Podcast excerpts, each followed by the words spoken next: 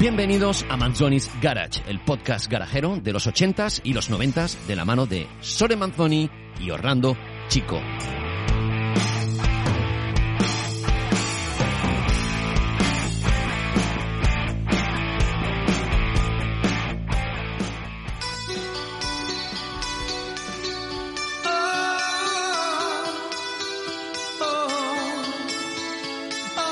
Pues bienvenidos a todos una vez más, Manzoni's Garage, eh, cultura garajera por un tubo en este podcast que de la mano de Europe, esta canción de Open Your Heart, ese pop metal ochenters, nos dejó huella.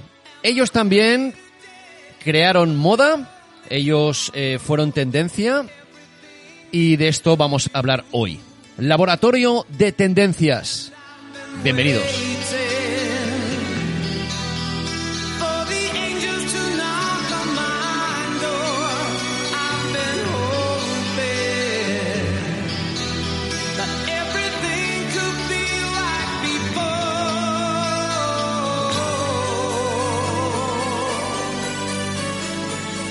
Pues esto es lo que decían los Europe, Open Your Heart, ¿vale? Eh, con J, siempre, Heart con J.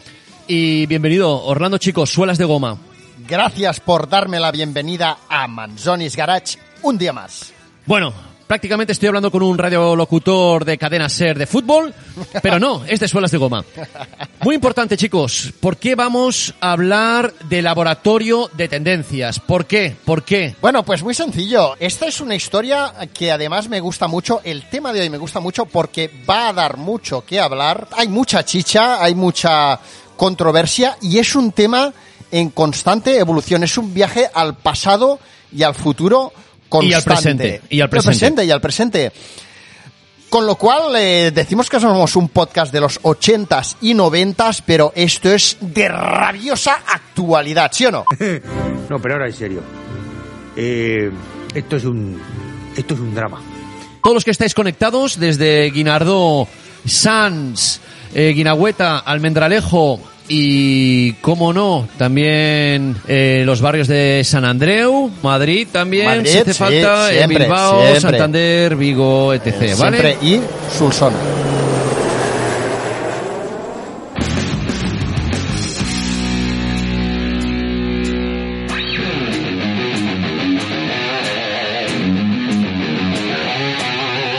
Muy importante. Hasta los huevos. Hasta los huevos de que las marcas de lujo Gucci, Louis Vuitton, Christian Dior, etc, etc, se estén lucrando de las marcas de skate, del laboratorio de tendencias de la calle, del patín, del básquet y de otras muchas cosas más que ellos eh, simplemente están copiando y llevándolas al lujo de una manera turbocutre.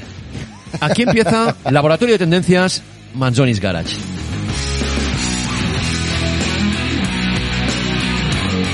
Te lo dejo en bandeja. Orlando, cuéntame. Bueno, vamos a ver. Vamos a retroceder como hacemos siempre en el tiempo para poder eh, coger velocidad y dar un salto hacia el presente y ver las cosas con perspectiva y saber de dónde venimos para poder entender a- hasta qué punto ha Basta llegado ya. todo esto. Basta ya, basta, Basta ya. ya. Bueno, vamos a ver. Basta, Esto del hombre. deporte salta a las calles eh, tendría varias, eh, varias fuentes, eh, varios inicios. Uno de ellos sería el de eh, las eh, El famosas... streetwear. El streetwear. Pero los inicios de todo esto nos podríamos remontar hasta incluso los años 50, cuando esas famosas ocho universidades americanas pertenecientes a la Ivy League, con universitarios muy elegantes, comienzan, Pijos. comienzan a, Clases a- acomodadas. a tener interés en demostrar su pertenencia a su universidad. Todos eran universitarios que normalmente jugaban a fútbol americano. El eh, capitán ahí siempre con la buena horra. Exacto, hacían atletismo y tal. Y eh, había una gran rivalidad entre estas ocho universidades que eran Harvard, eh, Yale, Princeton, Pennsylvania, Dartmouth. Dartmouth a mí no me suena tanto, ¿eh? Eh, Brown, Cornell y Columbia. ¿Qué te suenan todas ellas? Yo como nunca he ido a la universidad no me suena ninguna, yo solo me suena pues la típica así de, de pijoteras de, bueno, he estudiado en Cambridge o en Oxford, pero todos esos realmente no, no, no, no tengo idea, pero sí que es cierto que eh, la fuente y la connotación prácticamente de los primeros eh, feedbacks de moda vienen evidentemente en las universidades, como Ajá. tú bien dices, ¿no? Todos estos universitarios deciden que quieren llevar unos jerseys o unas chaquetas con una letra que les identifique como que son del equipo de la universidad a la que pertenecen, ¿no? Y ahí empiezan, eh, es el primer paso que se da a incorporar prendas o signos deportivos Deportivos a la calle. A la calle, ¿eh? A la indumentaria formal. Streetwear. Streetwear, que normalmente era muy elegante. De hecho, eh, bueno, hay un libro muy interesante que se llama, como no, Evil League, donde podemos ver cómo vestía toda esta gente. Mm, Muy, muy acertado siempre a la hora de combinar eh, tejidos, colores, prendas, muy elegantes. Pero aquí le empiezan a dar un toque deportivo, ¿no? Si avanzamos muchísimo tiempo eh, y nos acercamos a los 80s para hablar de un tema que a nosotros nos pertoca, que es eh, los 80s y 90s, los 80ers, es cuando encontramos a grupos como Beastie Boys, que son de los primeros en comenzar a vestir de una manera distinta a eh, lo que lo estaba haciendo el resto de la sociedad, ¿no? Un, eh, un movimiento rebelde entre eh, pues eh, frustración Now, boys, don't get into any trouble while mommy and daddy are gone. And don't make a mess.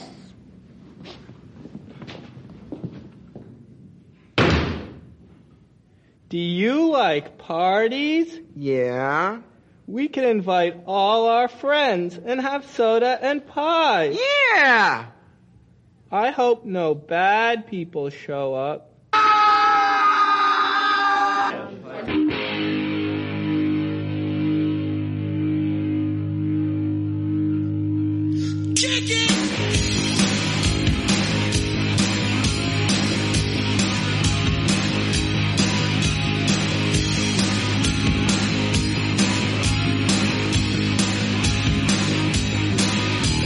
¿Por qué? ¿Por qué? ¿Por qué Beastie Boys? ¿Por qué no De La Soul?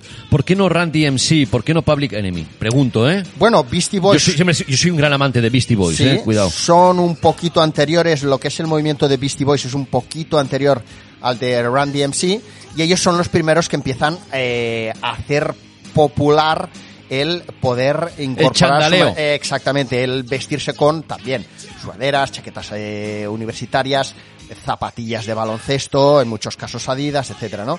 Y, y de hecho ellos se empiezan a vestir de una manera que nadie estaba llevando en aquel momento a nivel popular, ¿no? Y ellos empiezan a hacer eh, visible esa manera de vestir de barrios, de, de, de De comunidades. Brooklyn, ellos eran de Brooklyn. Exacto, que eh, además estaban muy ligados a la cultura skate, al punk, eh, etcétera, etcétera. Y de ahí nace también todo aquel movimiento del hip hop, del graffiti writing, etcétera, etcétera, ¿no? Veo que vienes muy preparado. Orlando preparado. Suelas de Goma, lo vienes, vienes ahí con todo muy preparado, muy buena información. Eh, radioyentes, ya veis que un poco pues la tendencia de la moda en la calle viene de las universidades. Yo haciendo un poquito de resumen, eh, a todo lo he dicho que me parece súper interesante. Eh, lo podríamos definir eh, este laboratorio de tendencias como streetwear, ¿vale? Moda urbana. Moda urbana que siempre lo he odiado, ¿no? Eso de, de, bueno, ¿a qué, a qué tribu, qué tribu urbana, Ah, qué tribu urbana. perteneces? ¿no? Eso se decía Ahora- mucho ahora sí, en ahora- nuestro ahora es- pasado. es comunidad, Ahora, ahora no, comunidad. ahora es, ahora es, Comunidad. bueno, perdona, es que ahora ya no hay una tribu urbana prácticamente. Ahora prácticamente veo que todos son eh, lo mismo, Ahora, ¿eh? ahora serían tribus influencers. Sí, lo que pasa es que al final, mm, ya te digo, no, no se diferencian muchos de ellos, ¿eh? De los unos de los otros. Pero bueno, eh, volviendo al tema del streetwear, en nuestra época había mucho eh, esa tendencia que se llamaba tendencia sport. Ajá. ¿vale? Sport, muy influenciada. Sport casual. Exacto, Sport Casual, que luego tenías la planta del corte inglés dedicada Moda a la moda casual. moda casual sport. ¿Por qué sport? Pues porque en aquel entonces eh, jugar a tenis eh, representaba un estatus social turbo flow, power, y eh, al mismo tiempo que salías de jugar a tenis porque te- eras socio del club de tenis, pues salías con las salías con las zapatillas, de ahí que se llame eh, eh, en, en- en castellano vas con las tenis, ¿no? El calzado deportivo. Nosotros eh, le llamamos bambas. En- Bambas, eh, sí. este- Por la marca esto- Bambas. Esto, Esto es, esto- exacto, exacto.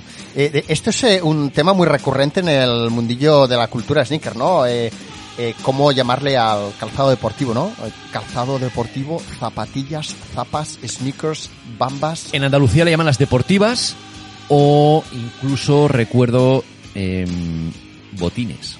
Botines. Botines. Yo estuve viviendo dos años en Sevilla y cuando iba al Es verdad. colegio en los ochenters, Las eh, yo botas era de catalán y me decían, oye, eh, ¿qué botines llevas? Y digo, ¿pero cómo qué botines? Yo le llamaba, la- ¿qué bambas, no? Entonces, en cada parte se ha llamado de Mm. una manera, pero una vez más, volviendo a, a la tendencia y a la moda sport, los tenis vienen de eso, ¿no? Y también eh, podríamos definirlo con una tendencia y una moda de alto fashion, alto lujo, ¿no? Y luego, evidentemente, pues, a lo que es ahora, pues, la moda surf, la moda skate, que es muy reciente todo esto. Estamos hablando ya de la moda skate y la moda surf, por ejemplo, de los años 90, que es donde se consolida. Y mucho más. mm, Deportivas, etc. Entonces, Bueno, eh, aquí nos hemos encontrado... vamos a situarnos, vamos a Sí, situarnos. e- efectivamente. Em, podríamos tener un, o sea, hemos tenido un punto de partida donde vemos eh, cómo la moda deportiva, eh, por un, por, por el lado de los universitarios o por el lado de los eh, músicos de hip hop, pues se incorpora a la moda de vestir. Eh, pero nosotros y los hippies. y los hippies, No te, no te, los- no nos, exacto, ¿eh? no nos olvidemos de los hippies, que ellos tienen la culpa de todo, siempre lo he dicho. Los hippies tienen la culpa de todo, porque se ponían hasta el culo de LSD y de porros, y lo veían todo maravilloso. y eso, y ellos crearon eh, maravillas como desastres eh, Charles Manson. Exacto. Bueno, pues, ¿qué pasa? ¿Qué pasa? Pues que resulta que por un lado tendríamos a toda esta gente que empezaba a vestir ropa deportiva para ir por la calle. Los de las tiendas de deporte también se frotaban las manicas porque decían, ahora ya no solo les vamos a vender zapas y chandals a los que hacen deporte, sino también a los que van a comprar el pan el domingo y a pasear al perro Moda deportiva. moda deportiva. Pero por otro lado, tenemos el mundo de la moda y los medios de comunicación vinculados a la moda. ¿De qué estamos hablando? ¿Estás en el presente, el pasado? Ahora Es- yo ya me, me he perdido. ¿Pero qué me estás contando? ¿Dónde estamos? Estamos, podríamos estar en los 80s, eh, podríamos estar en los 50s o podríamos estar en la actualidad. ¿Por qué? Porque al final os voy a englobar eh, todo en una misma bolsa que ahora vamos a ir sacando de la bolsa lo que queramos y lo vamos a ir desmenuzando. Si nos vamos a los 50, 60, 70, teníamos a un grupo de diseñadores famosos o firmas eh, de moda internacional que lanzaban sus colecciones anuales y nos presentaban o presentaban en sociedad cuáles se iban a ser los cortes, los estampados y los tejidos que iban a marcar la moda, ¿sí? París también entiendo, ¿no? Pa- París. París, la moda de París. eh, Desfiles, eh, y ahí estaban esos famosos Milán. medios de comunicación como Vogue hablando de Y dando eco. esos, eh, efectivamente, esos diseñadores, etcétera. Bien. Se llamaba alta costura.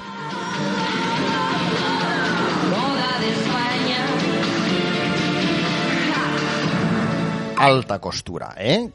Ah, Después nos encontramos con eh, todos estos grupos de moda que han ido surgiendo a lo largo de estas últimas décadas que socializaron esa moda de alta costura para que pudiéramos ir, por ejemplo, al Zara y comprarnos la chaqueta de Louis Vuitton a La copia, el de- copiando el diseño de Louis Vuitton, pero adaptándolo a un buen precio. Exactamente. Pero ahí teníamos a la moda, a los diseñadores, a las revistas y a una serie de personajes de la aristocracia o con buen talante o buena planta que eran los que hacían de influencers. Actores famosos de Hollywood, que eran los que llevaban aquellos trajes, aquellos vestidos y que eh, nuestras madres, por ejemplo, cuando compraban la revista Hola o Lecturas, eh, porque aquí el Vogue pues era un poco más tal, eh, pues decían, ostras, qué maravilla, esto es lo que a mí me gustaría llevar, tal, tal, tal, ¿no? Bueno, pero todo esto con los años va evolucionando. Ah, de acuerdo. Entiendo, crees que esto no tiene nada que ver contigo. Tú Vas a tu armario y seleccionas, no sé, ese jersey azul deforme porque intentas decirle al mundo que te tomas demasiado en serio como para preocuparte por lo que te pondrás, pero lo que no sabes es que ese jersey no es solo azul, no es turquesa, ni es marino, en realidad es cerúleo. Tampoco eres consciente del hecho de que en 2002 Oscar de la Renta presentó una colección de vestidos cerúleos. Y luego creo que fue Yves Saint Laurent, ¿no? El que presentó chaquetas militares cerúleas. Necesitamos una chaqueta. Y luego el azul cerúleo apareció en las colecciones de ocho diseñadores distintos. Y después se mm, filtró a los grandes almacenes. Y luego fue hasta alguna deprimente tienda de ropa a precios asequibles donde tú, sin duda, lo rescataste de alguna cesta de ofertas.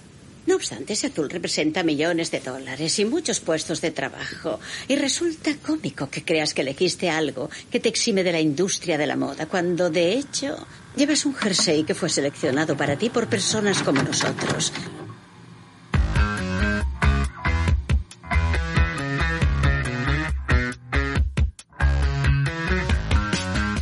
A ver, ¿qué coño está pasando, tío? ¿Vale? ¿Qué coño está pasando? cómo hemos llegado hasta aquí? O sea, basta ya. O sea, basta ya, ¿vale? Basta ya que Christian Dior se invente unas zapatillas inspiradas en unas zapatillas de skate. Basta ya. Basta ya. Tú eres alta costura. ¿Qué coño estás haciendo y copiándote de eh, nuestra cultura de monopatín, de patín, de skateboard, como queráis llamarlo? ¿Qué coño estás haciendo eh, otra marca de lujo? Dígase, por ejemplo, Gucci, eh, haciendo una réplica de unas eh, Jordan 1 en, en su calzado para lujo.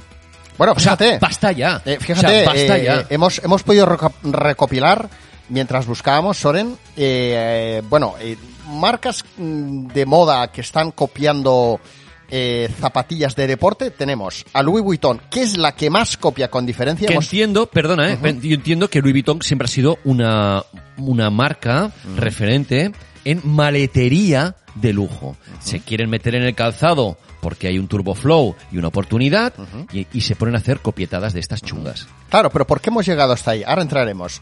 Tenemos a Louis Vuitton, tenemos a Yves Saint Laurent, tenemos a Celine. a Bueno, Yves Ra- Saint Laurent ya se, se llama Saint Laurent solo. Saint Laurent, vale, venga, pues adiós, Yves. Exacto, ahí Eh, se lo quitaron y ahora solo se llama Laurent. Yves ya, la- la- ya le dieron su, su paga y ya. Eh, está, finiquito ahí, un flow ahí, la goma se pollo ahí, Se ha ido a, vi- taco. a vender, se ha ido a vivir a Andorra y ahí está. Eh, tenemos a Ralph Simons, a Karl Lagerfeld, a Acne. Copietas, el Karl Lagerfeld este, un, un copietas, tío, a tomar por culo, hombre. Tenemos a Gucci. Gucci es uno de los Francisco que ha copiado. Javier Gucci. Francisco Javier Gucci, que es uno de los que ha copiado a las Adidas Stan Smith, que creo que es uno de los modelos de zapatillas más copiados por todos. Perdona. Eh, exacto. Hablas Gucci, ¿no? Eh, de- no, bueno, hablo del modelo Stan Smith, Ah, vale, vale, vale. es uno de los modelos más copiados. Eh, tenemos a Prada, tenemos a Ma- Maison Margiela, a Valenciaga, a Lanvin, bueno, y podríamos seguir. O sea, imagínate la de marcas eh, de moda que hay copiando Una vez más. zapas de skate, de y de running. radioyentes, radioyentes, estamos en laboratorio de tendencias, ¿vale? Y basta ya. Basta ya. O sea, basta ya. Ha llegado el momento que basta. En Manzonis Garage, Orlando Suelas de Goma, nos hemos plantado. Queríamos afrontar este, este tema, ¿vale? Ya sé que queda un poco viejuno siempre decir que lo de atrás era mejor que lo de ahora, pero perdonar.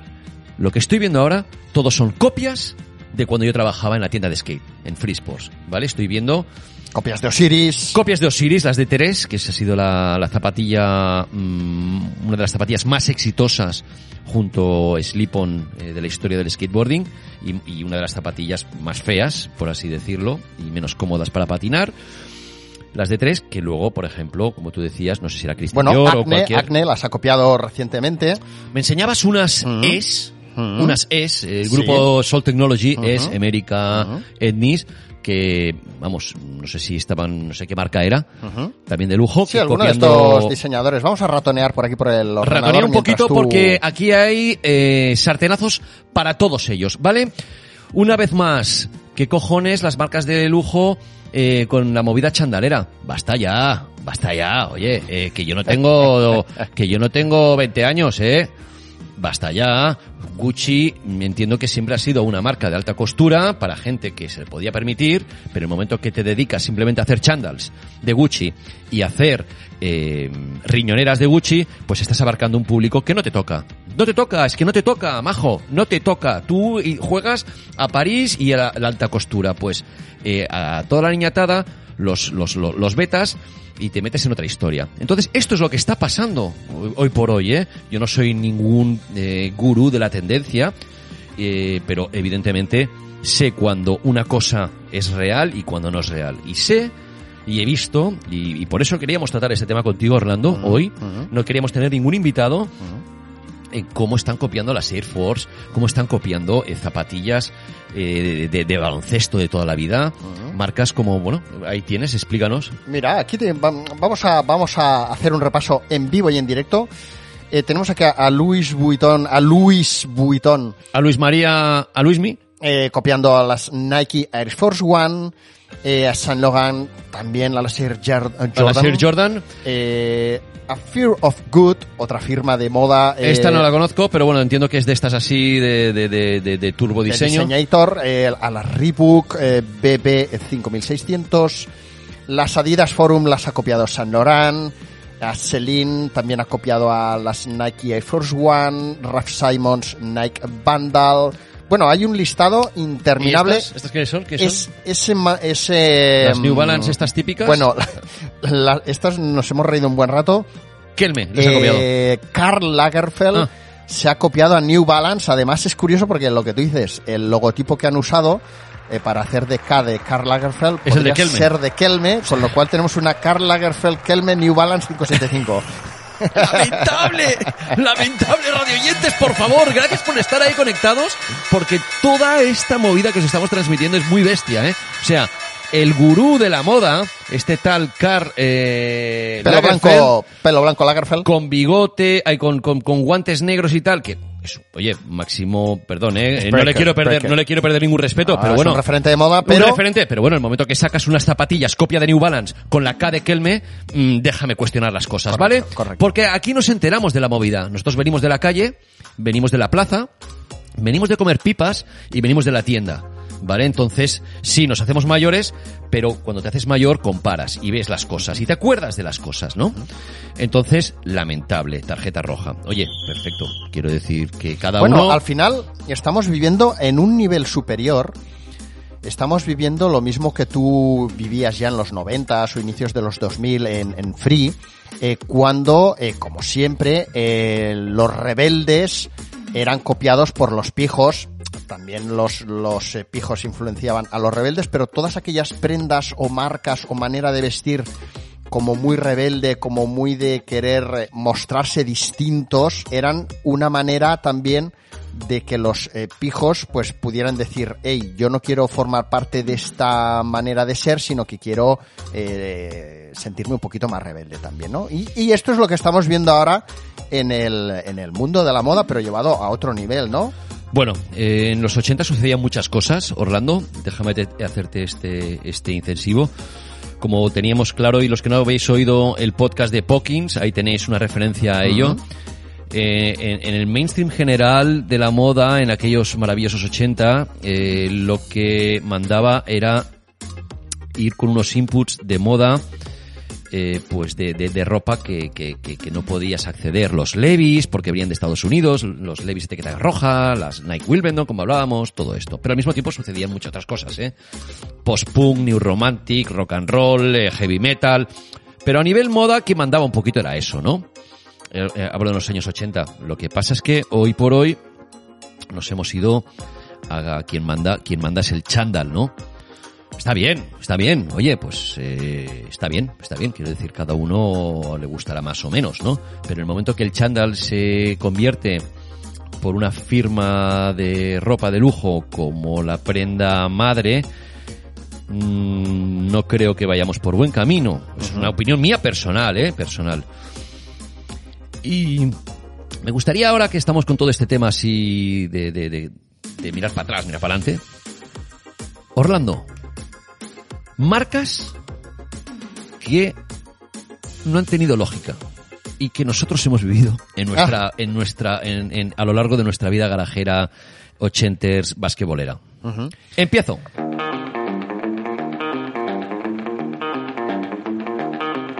La espuma Sparco porque eh, ¿cómo se llama este eh, piloto de Fórmula 1? Alfonso, ¿no?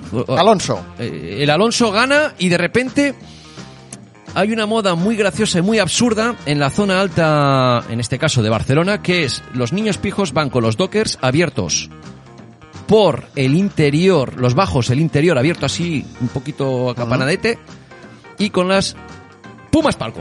Ahí estamos. Las- ¿Por qué? La Speedcat. ¿Por qué esa moda absurda? ¿Por qué de repente una moda tan mm, cerradita solo para eh, la parte alta de Barcelona? ¿Por qué? Bueno, pues aquí te voy a hacer un repaso rápido que, que además nos ayuda a comprender el, Por Alonso, el, entiendo. el- el tema del, del que estamos hablando hoy. Porque ¿no? esto es calzado especializado. Eh, para conducción Para conducir deportiva. Fórmula 1. Sí, sí, las Sparco Speedcat eran zapatillas con un perfil de suela muy, muy, muy bajo porque eran para que tú tuvieras un buen tacto con los pedales de- del coche, ¿no? Bueno, ¿qué pasa? Hemos, hemos comentado que en su día había estrellas de Hollywood, eh, reyes, reinas, eh, princesas, que eran los referentes de la moda. Eh, todo aquello empieza a difuminarse. Eh, hay una época en la que eh, surgen modelos como las Pumas Parco, en la que las tiendas, muchas tiendas, se convierten en referentes para el consumidor. Si eh, determinadas tiendas tenían a la venta un producto, quería decir que ese producto estaba de moda. Pudiera ser free, pudieran ser otros establecimientos. Eh, perdona un momento, ¿eh? Un inciso.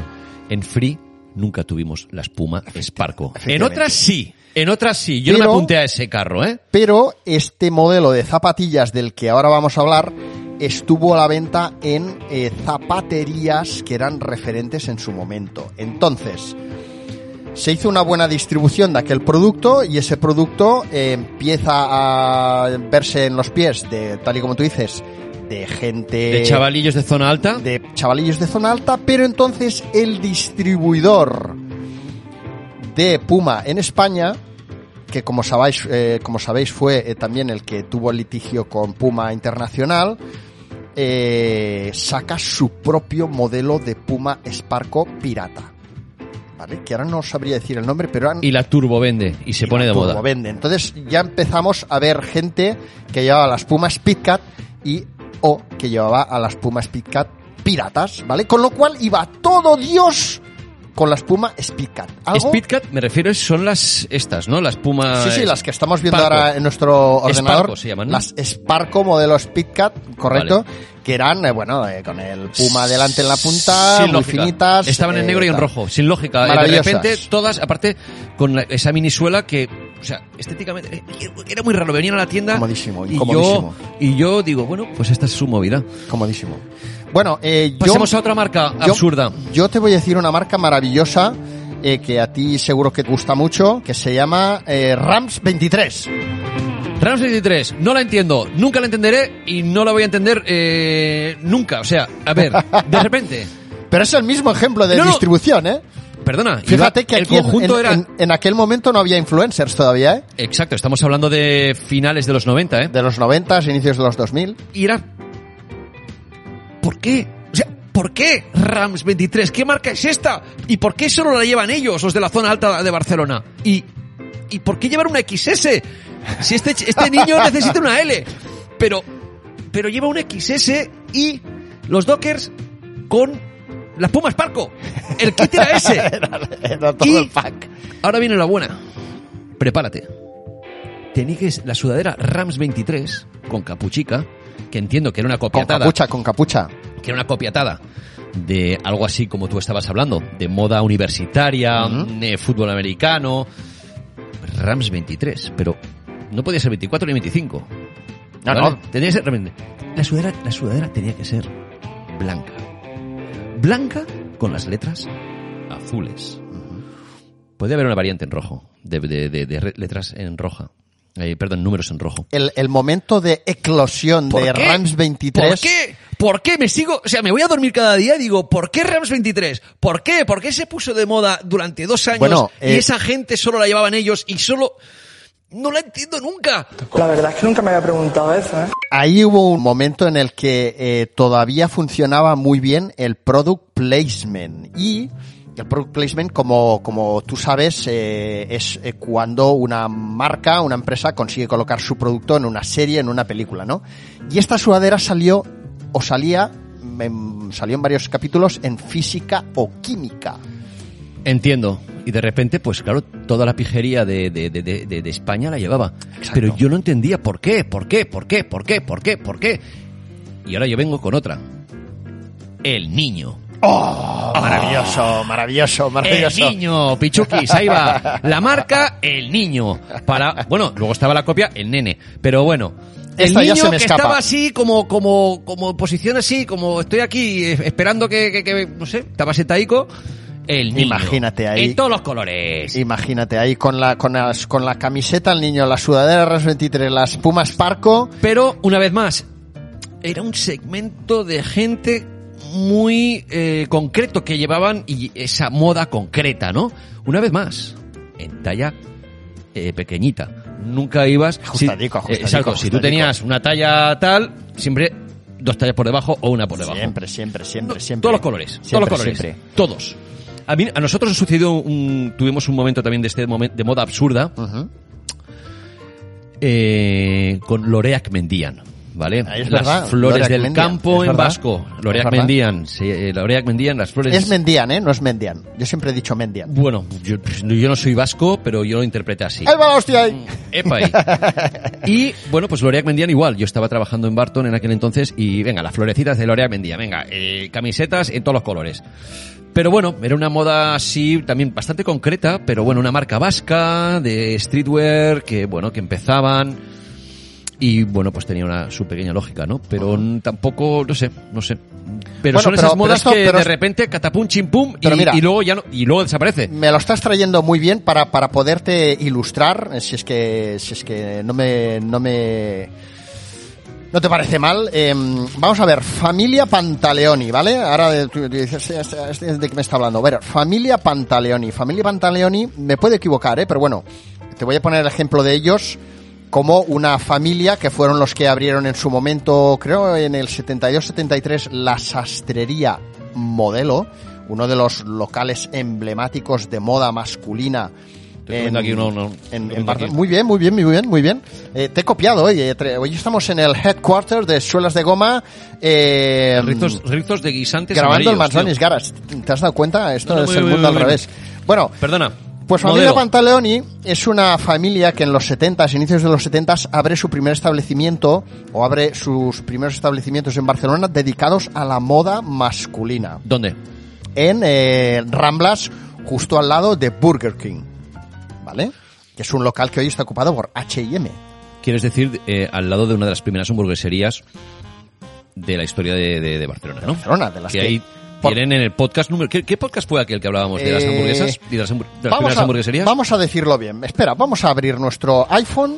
Entonces, y eh, vamos a todos mirar- los que estáis ahí conectados, deciros que tenemos un, un porrón ahí de, de, de- podcast, de Estos, turbobrasas, Estos, eh, pero mira. me parece que era el... Si no fuera, si no fuera el segundo o el El tercero... segundo, quedamos en el Pockings. No os lo perdáis porque ahí os hablamos de Burger King y eh, os hablamos, como no, de Pockings. Y mm, de hecho, u- ¿De eh, quiénes fueron las primeras hamburgueserías que llegaban? Exacto. Y, y no, y no fueron ni Puck, ni, ni, ni Burger King, ni McDonald's. Fue Exacto. Pockins. Po, po, po, Po- po- Pockins. Pockings. Ey, pero la primera, donde, donde abrieron la primera hamburguesería Burger King fue en eh, Caspe con Paseo de Gracia, ¿verdad? Exacto. ¿Qué van, ¿Qué van a montar ahí? Ah, Pichuki? ¿qué van a montar ahí? ¿Qué van a montar ahí? Un Food Locker. Un Food Locker que ha sido y has dejado currículum. Deja currículum, pero yo creo que no me van a contratar porque soy demasiado mayor. Pero bueno, eh, No me sigo, jodas. sigo ¿Sí? buscando, ¿Tú crees? sigo buscando, sí. Pero bueno, algún día encontraré trabajo. Pero si les metes, si les metes ahí un turbo flow de, de, de- no saben ni lo que tienen y, y debe Me- el único que sabe. Me voy a poner en la foto pelo. En la foto me pongo pelo, me quito las ojeras, ¿no? Una peluquilla. Una peluquilla. Bueno, vamos a ver, Como esta Hogan. familia, fijaros en el, en el asunto, ¿eh? que nos estamos yendo por las ramas. Pantaloni abre familia, modelo. ¿Familia modelo? No. Fa- Ah, Familia Pantaloni abren modelo en Barcelona. Un claro ejemplo de un establecimiento que abrió dirigido a la moda, a la moda de sastrería, a la moda hecha a medida, etcétera, y que con los años fue evolucionando y abrieron una cadena de tiendas que se llamaban McQueen. ¿vale? Ellos, Conozco. ellos son los que, me puedo equivocar, tiraron adelante el proyecto de Rams 23 o estuvieron muy involucrados o bien eh, fueron uno de los que más vendieron Rams 23, ¿vale? Bien. ¿Qué nos, qué nos muestra esto? Pues que esta, esta, esta manera de entender la moda, eh, aquellos influencers, aquellos reyes, aquellas princesas, bla, bla, bla, todo eso va evolucionando hacia un modelo de cultura urbana, de, de, de todo El esto. streetwear- del el streetwear streetwear, se moda consolida. exacto. Ten- tenemos en Barcelona el Bread and Butter, que es uno de los... Eh, voy a decir ferias, ¿no? ferias eh, del streetwear Ajá. por excelencia. Los- eh, venida desde Berlín y, y, bueno, pues se consolida mucho más aún lo que es el streetwear, la moda streetwear. Todo lo que era negocio vinculado al traje, camisa, pantalón, etcétera, evoluciona hacia un negocio que es el- la moda vinculada con los deportes de acción, el casual, etcétera. Toda esta gente deja de vender trajes y empieza a vender sudaderas y camisetas y, y quicksilvers y de todo, ¿verdad? En su momento. Exacto. No entremos en el tema, por eh, favor. eh. Que ves que me, me, me, me, me, me- me entra urticaria. y nos encontramos con que hoy, hace cosa de un mes, estoy yo sentado en Paseo de Gracia, una de las calles donde de España donde hay más tiendas de lujo. Por hoy, hoy cerradas, con todo, la- con, O- con hoy todo el tema de la pandemia. Hoy cerradas, correcto. Y veo como en eh, Santa Eulalia, una de las tiendas pioneras de la moda en, en mayúsculas de, Barcelona y de España y de, de Europa seguramente, eh, no están entrando gente pues de 50, 60, 70 años a comprar, sino que están entrando un grupito de seis chavales que acaban, eh, que, que llegan, eh, dejan su patinete eléctrico ahí en la entrada y el, el- no sé si se llaman mayordomos, les abre la puerta para que entren a comprar. ¿Qué entran a comprar esta gente? Pues entran a comprar estas Air Force One de Louis Vuitton o la camiseta Armani o vete a saber qué. Ojo, ojo, ojo. Basta ya. ¿Quién tiene la culpa? O sea, ¿quién tiene la culpa? Eh, radioyentes, estamos en esta situación.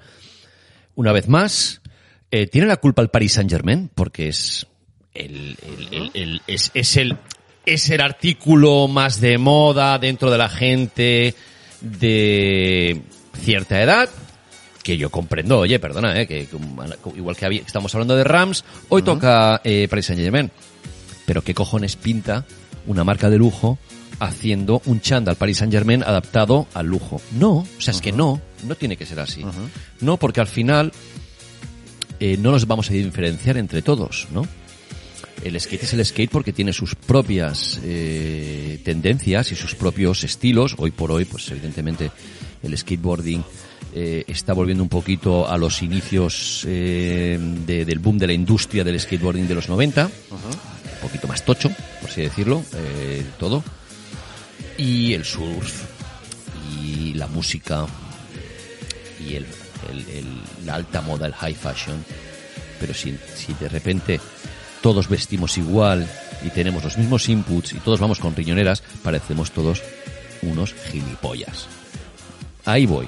Entonces, por eso quería dedicar este, este, este podcast contigo, Orlando, Laborar- Laboratorio de Tendencias. Uno de los, eh, para mí, uno de los referentes hoy por hoy del skateboarding eh, a nivel personal, ¿vale? Eh, vamos, considero que, que fue revolucionario, sacó, sacó em, calzado inspirado en unos Sebago, calzado inspirado en un zapato, eh, fue Dylan Reader. Bien, vamos bien, vamos bien. El laboratorio funciona.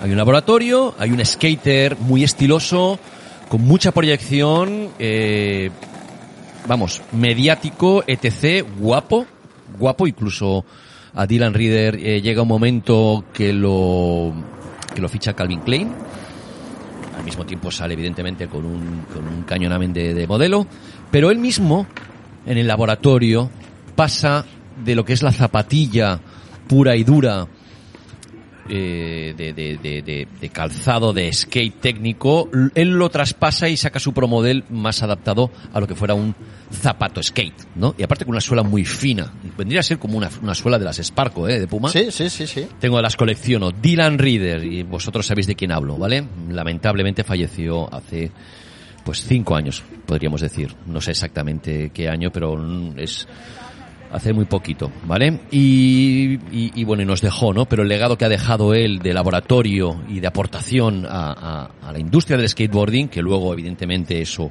su legado ha traspasado a la moda y a otros ámbitos, eso es eh, acojonante, ¿no? Pues de esto hablamos, hay que aportar, ¿no? Hay que sumar, nunca restar. Pero si todos vamos iguales, si todos fuéramos ahora hoy por hoy con las Puma Sparco, ¿qué coño estamos haciendo, no? Y esto es un poco la sensación que yo tengo ahora. Todas las marcas se copian y no es que se estén copiando entre ellas, es que están copiando cosas que ya se hicieron en el pasado en el mundo del skateboarding, por ejemplo, ¿no? O el mundo del básquet. Vamos, el fenómeno Jordan 1 es la hostia. Chicos, millennials, ¿me podéis decir una zapatilla vuestra que sea icónica y que la pongáis de moda y que realmente vosotros seáis los que tengáis que relanzar y, y- y- reivindicar como generación vuestra? ¿Estáis reivindicando una zapatilla que es nuestra? Es la Jordan 1, chicos. Los que empezábamos a patinar y no teníamos calzado específico de skate, llevábamos unas Jordan 1. I never read that. Quique de 69, de SZ9, compañero de la esfera Sneaker eh, con el que pude grabar eh, un podcast hace poco sobre, sobre el, el año 1984, que es cuando salieron al mercado las eh, Air Max, me hacía una reflexión interesante, ¿no? Eh, que de hecho, eh, gracias a las publicaciones que hace él, he ido, mm, he podido ir recopilando algunas de estas zapatillas eh, de las que se han copiado las marcas de lujo. Bueno, pues él hacía una reflexión interesante y es que en torno a la crítica que yo hago siempre del e-commerce, él me decía, dice, claro, todos estos modelos de zapatillas que para nosotros son tan importantes o con los que nos sentimos tan identificados o cercanos, son zapatillas que pues a lo mejor nosotros tuvimos que esperar varios meses o incluso años para comprarlas o que empezamos a verlas primero en televisión, luego vimos una foto en una revista que las llevaba un deportista y al final las acabamos consiguiendo. Pero claro, mm, todo aquello forma parte como de una historia, ¿no? Una experiencia, una búsqueda, un conseguir el dinero para comprarlas. Michael J. Fox con las eh, Exacto. Wilmington que aquellas, o no sé qué modelo se llamaba, con la pipeta roja. Madre zapatillas mía. que, que incluso a lo mejor no sabías ni qué eran, ¿no? Bueno, que a ti te habrá pasado lo mismo en el mundo del skate, por ejemplo, surf y tal. Bueno, eh, ¿cuál es la experiencia de compra de, de, de ahora de- de una persona eh, joven?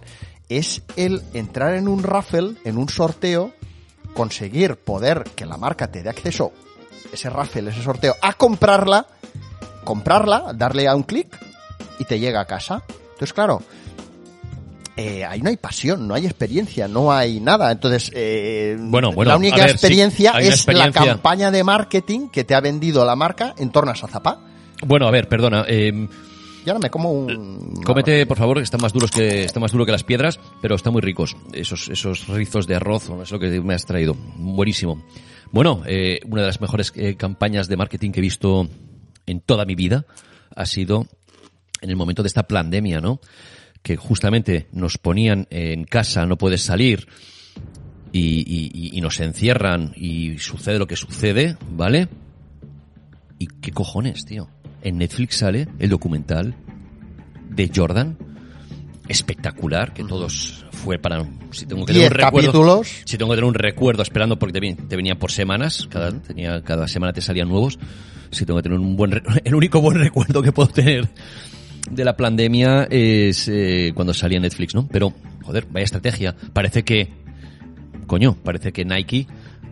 O sea, tenía preparado Se habían puesto de acuerdo con los chinos. Amigo, o sea, ¿cómo puede, o sea, ¿cómo puedes tener en la recámara un documental de Michael Jordan y justamente estrenarlo con la máxima atención mundial cuando todos estamos metidos en casa? Madre mía, o sea, madre mía. That's waterproof color right there. That's waterproof. biggest challenge is us. I am cursed with this mentality of competitiveness. Competition is an addiction. Una estrategia de marketing mundial para relanzar el documental de tu máximo exponente de tu marca en el momento que todo el mundo está más pendiente en casa para poder verlo. O sea, es que, ¿y por qué no la sacaste antes? ¿Y por qué no la sacaste después? No, la sacas justamente tal. Perfecto, los millennials lo compran, todo el mundo lo compra, incluso yo, loco. ¿Vale? Bueno, de Eh, hecho, las eh, Jordan 1, las Air de Jordan 1 espectaculares. estaban un poco aquello, pues, eh, olvidadas, ¿no? O sea, era una zapatilla mítica para todo aquel aficionado ochenter, pero para eh, un millennial no hubiera ido a la Nike Store a comprarse unas eh, Entiendo, Jordan 1. entiendo que ahora eh, la experiencia es mm, entrar evidentemente en Netflix, maravilloso, es el canal que toca para que te den unos inputs de compra y como tú decías, entran en sorteos, ediciones limitadas que tú tienes la suerte de poder comprarla y otros no. Bien, me parece muy bien. Las estrategias de marketing siempre han estado. Pero oye, ¿por qué no sacan las estrategias de marketing con la zapatilla XJ, eh, XJ Cyborg eh, andrógeno? Ese Bueno, modelo o sea- ya- o sea, un, mo- un modelo que, que sea ahora de ellos, de ellos. O sea, Bueno, lo curioso, lo curioso son es como eh, el skater ha sido y seguirá siempre siendo el máximo foco de atención de marcas mm, de moda o de moda de lujo o de lo que tú quieras. ¿Y por qué el skate y no el roller? ¿Y por Es- qué? es ¿Y por que- qué la bicicleta? Porque la bicicleta también está en la plaza, ¿eh? No, no, es curioso porque además fíjate que la BMX. Por- el o, o skate- por qué no, y por qué no, y perdona, eh, que te hagas de inciso, y por qué no el, el scooter, que también está todos los días ahí dando caña en la plaza. No, una vez más, es el skate. Yo te voy a dar mi opinión. Mira, es curioso mm, que, eh, que se escoja el skate porque además eh, las zapatillas de skate o las marcas de skate no son marcas o modelos o tal que estén saliendo en películas famosas, en series famosas.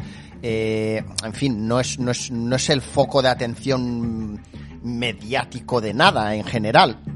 Pero precisamente creo que eso es lo que eh, hace que tenga tanto encanto, ¿no?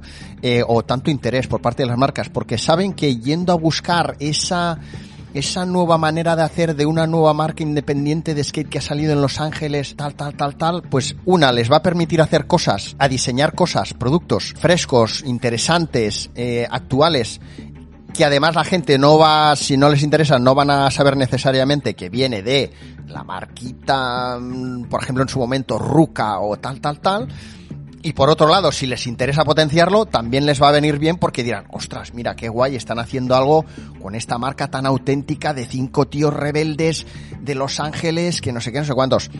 Eh, ahí habría que ver también si nos parece bien que todas estas marcas que han servido de fuente de inspiración acaben siendo marcas casi ya de lujo como eh, tu, tu queridísima Supreme, que a mí no me gusta, eh, que se ha convertido en eso, en una marca que era pues así como muy auténtica y muy tal, en, en una marca pues que hace colaboraciones para marcas de lujo, ¿no? Y que ha estado copiada y tal. En fin, es, es, es muy ¿Hablas de complejo. Suprema? ¿Hablas de Suprema? De, de de Suprema. De su prima, que no es el coño de tu prima, que era el local que hablaba eh, Fran de Parchís en el capítulo anterior, ¿no? El bar que, ese bar que, eh, que regentaba el señor Frank, ¿no? ¿Dónde quedamos? En el coño. El coño de tu prima, así se llamaba ese bar en los años 80. Pero bueno, eh, eh, volviendo al tema de su, eh, de su prim, de- es decir, de su prima, pues eh, bueno, pues bueno, está bien, está bien. Es una generación, es una marca de la nueva generación eh, de, de, de, de los de ahora, está bien. Eh, la compro. No me gusta a mí personalmente, pero evidentemente No, no, eh. yo no soy el consumidor, pero veo que es una cosa que que realmente aporta, ¿no? Y es una cosa diferente que nosotros no teníamos en el, en el, en el, en el pasado. Nosotros no, teníamos una skate boutique. Nosotros con suerte teníamos una tienda de skate. Sí, Ujú, ujú. el, el, el Supreme es, eh, yo siempre lo he dicho, es el, es la tienda de skate llevada al máximo lujo y a la exclusividad. Skate boutique se le llama, ¿no? Bueno, por eso estamos ahí, radio oyentes, estamos a tope ahora con todo el tema este de laboratorio de tendencias. Sí, el skate es eh, un laboratorio importante para la tendencia. La moda sur, en su momento, que hoy por hoy entiendo que prácticamente, vamos, nadie va con una camiseta de logo de sur. porque ya está más que eh, pasado de moda o quizás ya no toca. Y, y bueno, estaba la, la- la moda tenis, muy importante en los años 80. Ujú, no le hemos hecho mucho hincapié a eso, pero realmente la moda eh, tenis, con llevar tu carpetita con marcas LS.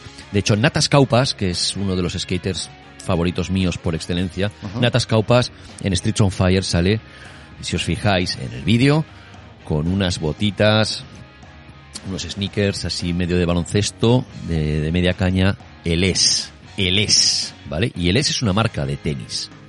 Con lo cual, una vez más, eran marcas de tenis que creaban tendencia y que nosotros queríamos consumir ese calzado especializado para tenis, pero para llevarlo a la calle. Orlando, se nos ha pasado una. Moda esquí. ¡Oh!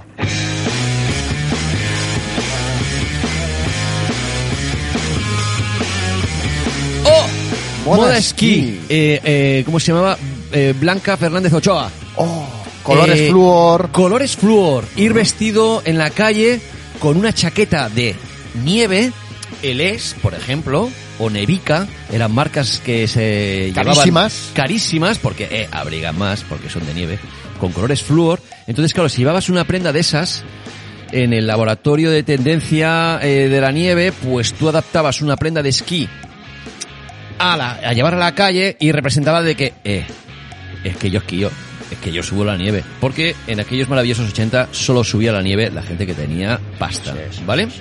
Y entonces, claro, si tú representaba que llevabas una chaqueta de nieve por la calle, pues te daba un cierto estatus. Y además, había que llevar esa chaqueta con el forfait de, de alambre como una pegatina Ah, es encima. verdad, es verdad, es verdad, es verdad. Entonces tú lo llevabas en la chaqueta, colgando como diciendo, eh, vengo de Vaqueira, veré. O sea, aquí voy con mis bambitas. Entonces- ese, ese- ese movimiento estuvo muy fuerte en Italia también. Muy Con- con el- fuerte. con el- de hecho, nos influyó a nosotros aquí en España. Ellos llevaban marcas más pijas aún que las que había aquí. Aquí, como siempre, hemos ido a un escalafón un poquito inferior. Y como no, otra vez, pues con, con las famosas zapatillas de tenis de los 80 tal y como tú dices, eh, yo de esto hablaba en un programa de suelas de goma, hay muchas de las zapatillas de tenis que podríamos catalogar como, de hecho, eh, las, las grandes influenciadoras de, los 80, sí. Eh, las zapatillas de Lendl, las de Stefan Edberg, las de Stan Smith, las de, como no, Andrea Gassi. O sea, de ahí han salido zapatillas, modelos que aún hoy muchos siguen siendo comerciales, las Wimbledon de, de McEnroe, y que muchas de esas zapatillas eran parte de la indumentaria, como hemos dicho tantas veces, del, del pijo de los 80s y, y 90s. ¿no? esto es la hostia, ¿no? Y por cierto, decirte que tengo amistad con Sergio Casal, un muy buen amigo mío. Sergio Casal era pareja de Emilio Sánchez Vicario en aquellos maravillosos noventas, ya no diría ochentas prácticamente. Y Sergio Casal estaba sponsorizado por una marca que se llamaba Mistral. Mistral. Mistral, aquí no os lo he contado, pero por ejemplo en, en, en, en- laboratorio de tendencias, todo lo que fuera moda náutica, ¿vale? Los náuticos, ¿no? Que se dicen a veces a los zapatos a nivel genérico, pues vienen de la náutica, ¿no? Vienen de aquel Nautimoc de Pielsa. Nautimoc. O esos Timberland con esas borlillas en los extremos de los, de los cordones.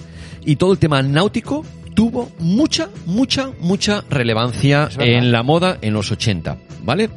Mistral daba eh, unos gráficos y unos elementos náuticos para vender toda su línea de colección.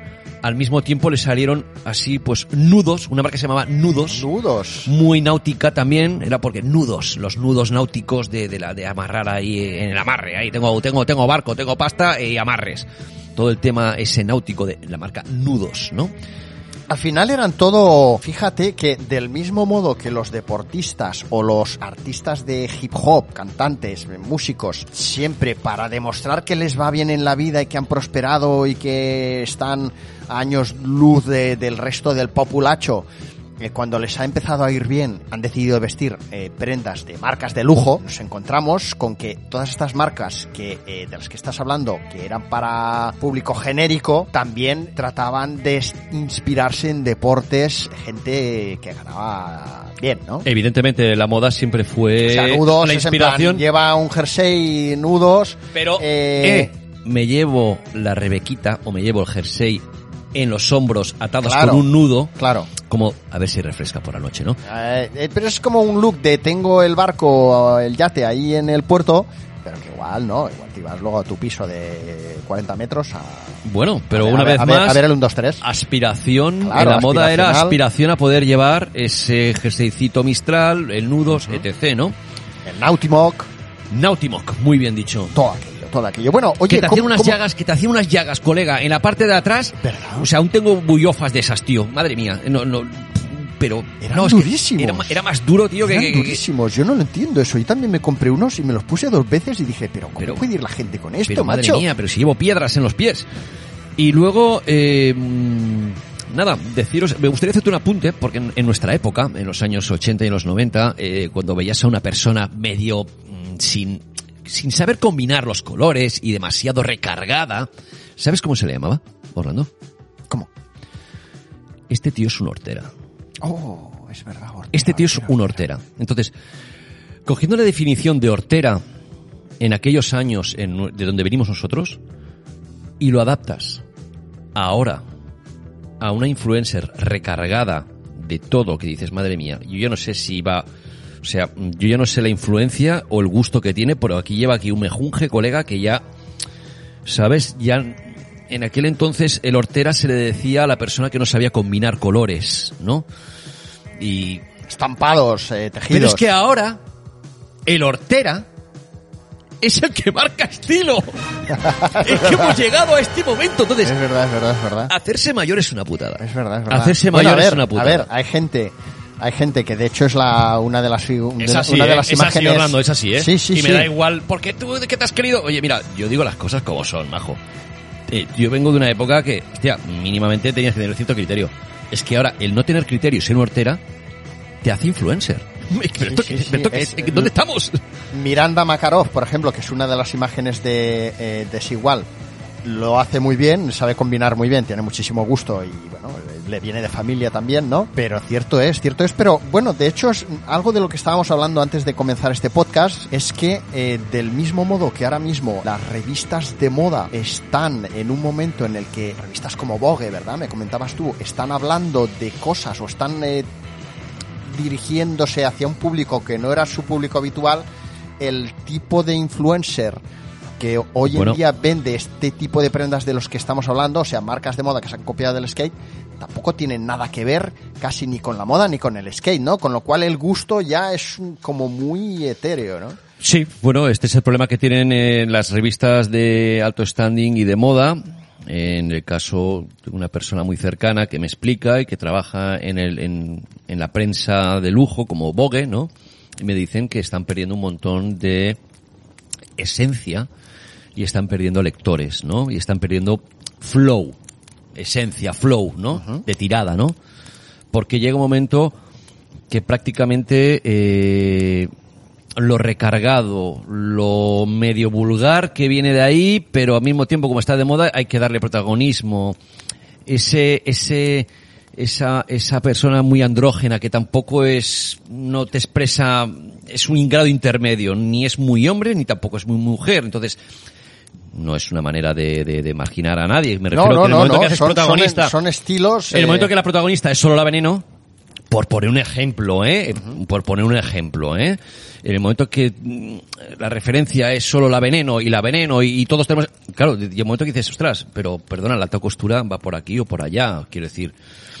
Estamos perdiendo bastante flow y estamos perdiendo un poquito, yo creo, ¿eh? a nivel a nivel personal, es una opinión mía personal, que no se le ofenda a nadie, eh, estamos perdiendo evidentemente criterio y yo creo que estamos en la, en la carretera incorrecta, incorrecta que se puede derivar y que podemos evolucionar. El laboratorio de tendencias es infinito, pero llega un momento que cuando cuando una cosa no es ni ni, ni una cosa ni otra, eh, de- tía, A mí me o sea, gustaría averiguar de dónde sale, y gracias a Dios no es del skate ni de, ni de nada que nos eh, toque de cerca, de dónde ha salido esa tendencia que además perdura a lo largo del tiempo de las zapatillas para mujer con plataforma.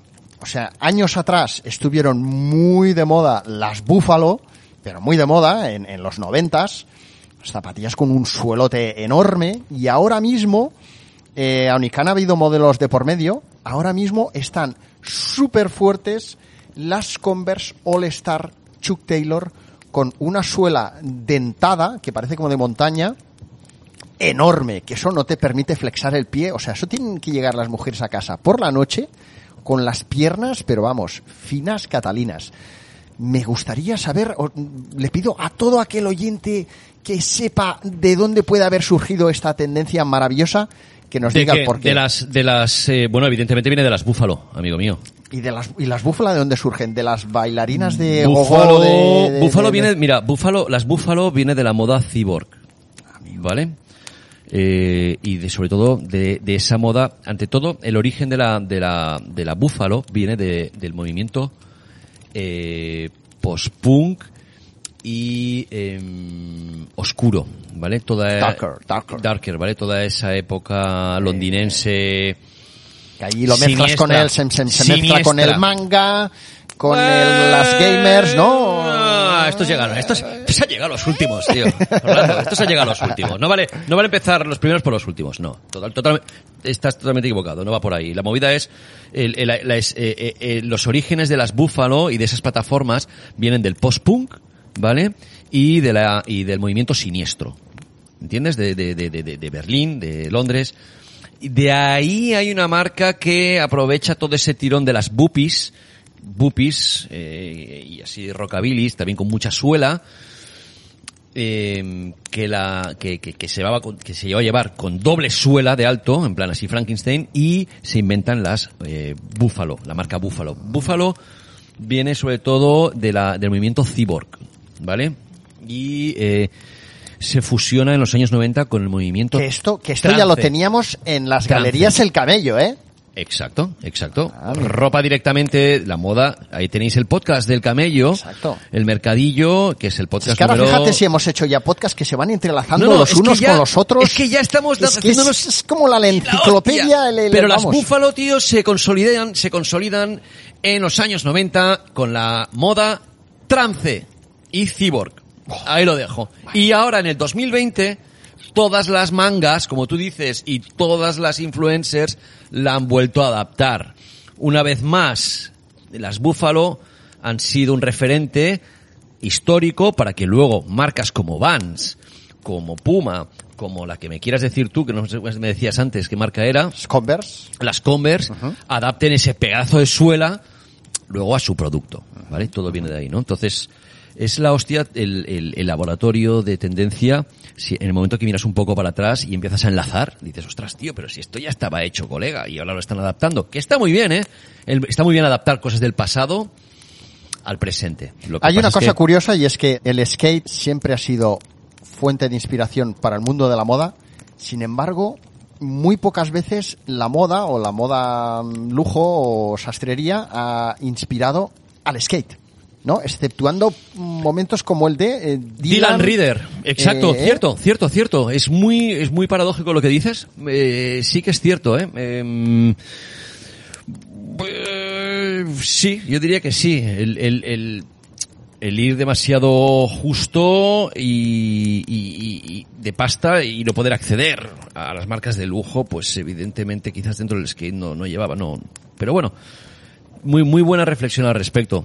Sí que es cierto, es, es más el lujo que, que, ha cogido del skateboarding que, otra cosa. Pero una vez más, hay marcas de lujo que son de mm, maletería como Francisco Manuel eh, Louis Vuitton, Luismi, Luisma, como queráis llamarlo, que están, están haciendo zapatillas de skate. No tiene lógica, tío. Haz un zapato de alta costura con taconaco ahí para, para, para la cañonamen o para el pastoso, pero no le pongas ahí una copiatada. Una copiatada de una zapatilla es Emérica o Ennis al precio. Esta es otra. O sea, encima se lucran del skateboarding, te sacan una copietada mal hecha, La hacen con una suela peor, porque lógicamente no será una suela técnica. pero le ponen ahí la marquica, La marquica y le meten y 800 a la zapatilla. Claro que sí. 800 y 500 y 600 a la zapatilla. Y dice, pero pavo, pero a ver un momento. Mm, sí, es un posicionamiento de lujo llevarlas en, en- tus pies para tu entorno social, pero tío, estás llevando una copia de una zapatilla de skate, tío. Sí, es Y tremendo. no, no- y no eres consciente, ¿no? Entonces, estamos en este momento. Se ha hablado mucho de, de que Messi, Lionel Messi fue a votar ayer a las elecciones del Fútbol Club Barcelona. Eh, y ahora os diréis, ¿y ahora este de qué me está hablando? Eh, os lo digo porque, curiosamente, un amigo nuestro común, eh, Edu, me preguntó por una sudadera que llevaba Messi votando, una sudadera muy curiosa. Me causó curiosidad a mí también, así Eh, como con, como con fa- fades, como, como, como plumas, ¿no? plumas de, de pavo real, muy bonita la sudadera. Y bueno, eh, yo sé por, por porque lo sé, que Messi, a no ser que sea por campañas, por lo general, eh, por campañas publicitarias, momentos publicitarios y tal, la ropa Adidas no la suele llevar, o sea, no verás a Messi paseándose por ahí con una sudadera Adidas Originals habitualmente. Suele llevar prendas Dolce Gabbana, ¿vale? Bueno, pues eh, una vez más, una prenda inspirada en el mundo del deporte, una prenda que simplemente tiene eh, un print bonito de unas plumas de, pavo real, es eh, una sudadera que está a la venta por más de 700 euros. Bueno, estamos ya acercándonos ya al final de este podcast. Un podcast bastante atípico para lo que Sí. somos nosotros, porque siempre somos mucho más garajeros. Se han que metido somos, aquí en un parece que somos dos influencers, que, pero bueno, no lo somos, pero realmente sí que somos eh, partícipes de ver una evolución alrededor nuestro y, y- y no dejamos de venir de tienda, tú y yo, Orlando, ¿eh? Tú desde el camello y yo desde Free y no dejamos de venir de la tienda y de ver toda la evolución de la moda que hemos tenido alrededor y en el momento de que, en el momento que ves cosas muy típicas que eran para nosotros, que teníamos y las vendíamos y las, las ves adaptadas 25 años después al lujo, dices, pero vamos a ver, a ver, eh, eh, que yo ya no sé si soy yo o, o la peña no lo ve. ¿Pero qué estás diciendo tú? Son, son cosas muy presentes para nosotros, pero para el resto, evidentemente, quizás al no haber trabajado en tienda o haber visto el lanzamiento de esas zapatillas que ahora, hoy por hoy, están eh, copiadas por esas marcas de lujo, pues evidentemente no, les parece tan sorprendente como nosotros. hemos visto como en su momento, pues a lo mejor tú y yo comprábamos prendas o nos inspirábamos en, o bien en skaters, o bien en actores de cine, o sea, bien en, eh, en un tipo de gente que estaba vinculado a la moda, al glamour, etcétera, o bien a un tipo de gente que estaba vinculado al deporte o a la cultura urbana o a la música. Y todo esto, a medida que ha ido pasando el tiempo, se ha fusionado, han hecho ahí un cóctel molotov y ahora es, es todo uno, ¿no? O sea, ahora tienes a un influencer que simplemente se dedica a hacer vídeos de YouTube o vídeos para Instagram y es esa persona la que aúna todo, ¿no? Entonces es la que está recibiendo esas prendas de marcas de lujo eh, inspiradas en el mundo del skate y es lo que van a buscar esos chavales de los que hablábamos a una tienda como Santa Eulalia. Sí, de todo esto podemos hablar y podremos extendernos eh, cantidad. Yo, por ejemplo, ahora cuando veo a todas todas las youtubers y toda la generación, la nueva generación con pelos pintados, digo, hostia, tío, pero vamos a ver, pero si nosotros eh, yo me, decolor- me decoloraba el pelo eh, de rubio, la gente que me conocéis en aquellos maravillosos años, yo siempre iba El decolorado pelo de que pelo rubio. llevabas en el anuncio de espaguetis de gallina blanca. Espaguetis, gallina blanca y muchos más que hice. Y luego, pues evidentemente, al tenerlo todo decolorado, pues me, me ponía, me lo ponía, me lo ponía, pues porque me gustaban grupos como Black Wagon, me gustaban grupos así de toda la corriente punk rock del momento, Bad Religion, eh, and Rotting Low. Enrique Llana. Nunca. Entonces, eh, claro, pues lo lleva de naranja, verde, tal. Entonces, claro, ahora ves que eh, eh, esos mensajes o esa adaptación que teníamos nosotros o intent- intentábamos interpretar del punk rock, luego se lleva pues ahora a un nivel de tendencia youtuber que tal, que dice, tía, eh, tía, pero si está fuera de lugar de lo que no, o sea, nosotros lo interpretamos de una manera y ahora ellos lo interpretan a la otra. Entonces, bueno, está bien, ¿no? Pero es, es bastante curioso cómo cada generación interpreta a su manera, ¿vale? Y, y lo entiendo, ¿eh? Y eso sí que lo puedo entender. Bueno, oye, ¿con qué despedimos este maravilloso programa de hoy eh, que hemos hablado de universitarios? De eh, marcas eh, como Rams 23. de tenis, marcas de tenis, eh, moda sport, eh, moda sport. eh, el- bueno, náutico, moda aquí- náutica, moda esquí. Le hemos metido cinco sartenazos a todas las marcas de lujo. Bueno, pues todo esto es lo que ha sucedido hoy. Queríamos hablarlo, queríamos plasmarlo, porque aparte son conversaciones que tenemos muchas veces tú y yo, eh, Orlando. Queríamos sacarlo. Laboratorio de tendencia. Laboratorio de tendencias. Así hemos titulado este podcast. Espero que os haya gustado. Volveremos con más eh, calaña y más patraña eh, garajera, no tan eh, inspirados hoy eh, en la moda. Y os esperamos en el siguiente podcast. ¿Cómo vamos a acabar este podcast, por ejemplo? Ojo, ojo, ojo. Eh, podríamos recomendar un libro como Cultura Urbana, un, eh, bueno, Moda Urbana, un libro que salió hace ya bastantes años, donde os hablan de los inicios de firmas como Alive, Fact, Mira, Fact, Stasi y Fresh Jive para mí son Stasi, las, Staple. los tres pilares del el streetwear. Vamos a finalizar eh, este podcast. Muchas gracias, Orlando. Vamos a finalizar, pues evidentemente como hemos empezado, como siempre, ¿no? Vamos a empezar con, vamos a finalizar con Europe, Open Your Heart, Pop Metal por un tubo y esos, esas permanentes y esos pelos que pusieron de moda y marcaron tendencia. Que cuidado, eh, aquí acabo. Todo vuelve. No te extrañe, vuelve, todo no vuelve. te extrañe que te vuelva a crecer el pelo, Orlando, y te hagas la permanente, ¿vale? Ahí lo dejo. Gracias a todos, pichukis.